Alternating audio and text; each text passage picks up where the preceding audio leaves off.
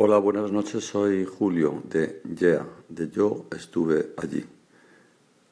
He enfatizado el Yo estuve allí porque quiero que este sea un segmento dedicado a YEA.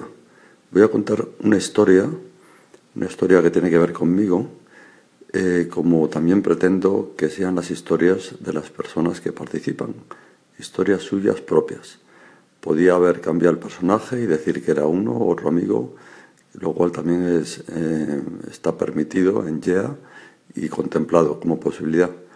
Pero quiero dejar claro que soy yo, porque si no a veces uno puede parecer, ah, estas cosas le pasan solo a los que tienen más imaginación, a los que se les ocurren más ideas, a los que son más creativos.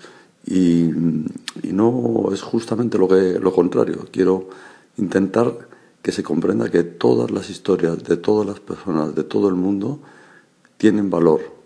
Lo que pasa es que ellas no lo saben y en YEA intentamos que lo descubran. Como veis tengo un poco tomada la voz, pero no lo suficiente como para que no pueda eh, desplegar la historia.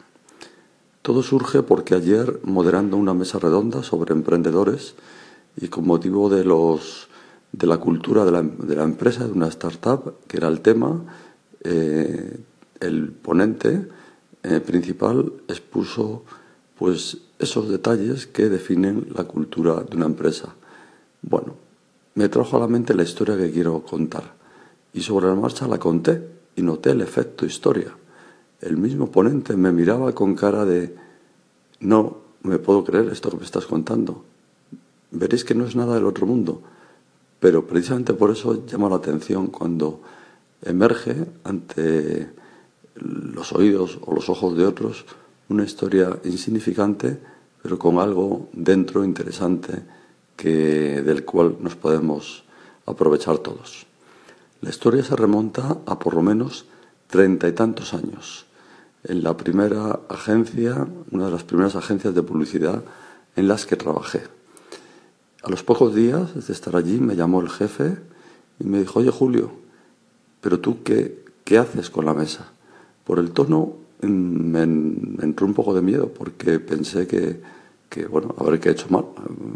Como que llevo aquí dos días, a ver qué he hecho mal.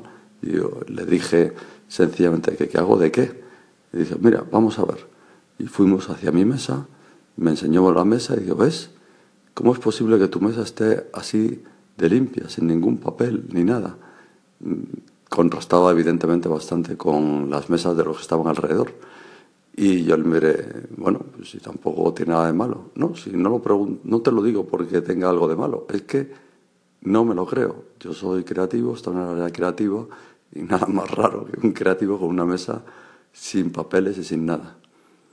Y le dije, ah, bueno, no sé, lo suelo hacer y ahora que me lo preguntas, pues lo suelo hacer porque mi madre de pequeño me dijo, hombre, si dejas la mesa limpia, sin papeles y sin nada, la chica que limpia va a tardar menos tiempo y le vas a facilitar el trabajo. Y ya está, hasta ahí acaba el consejo de mi madre. Se me metió entre ceja y ceja y ahora es que no puedo irme sin dejar la mesa limpia como lo estás viendo, pero no es que no me cueste o me deje de costar, es que no lo concibo de otro modo. Claro, me miró mi jefe como diciendo, eh, a ver, despiértame, que no me lo creo. Y, lógicamente yo siempre que he tenido ocasión de contar esta historia, como fue ayer en este debate, en esta mesa redonda, eh, quiero transmitir que aquel detalle de mi madre me ha ayudado a valorar mucho el trabajo ajeno, a que tengo que entender que si yo, en este caso era una cuestión muy material, dejaba bien ordenada la mesa, estaba ayudando al trabajo de otras personas, independientemente de su condición, de su sueldo y de, lo, y de quien fuera, que a lo mejor ni, siquiera la veía yo, a la persona que limpiaba ni, ni coincidía. Bueno, pues estas son las historias tipo YEA, que pueden servir para contar muchas cosas para introducirlas, para concluirlas y para cualquier charla o conferencia. Pues nada, cuento con vuestras historias. Ya.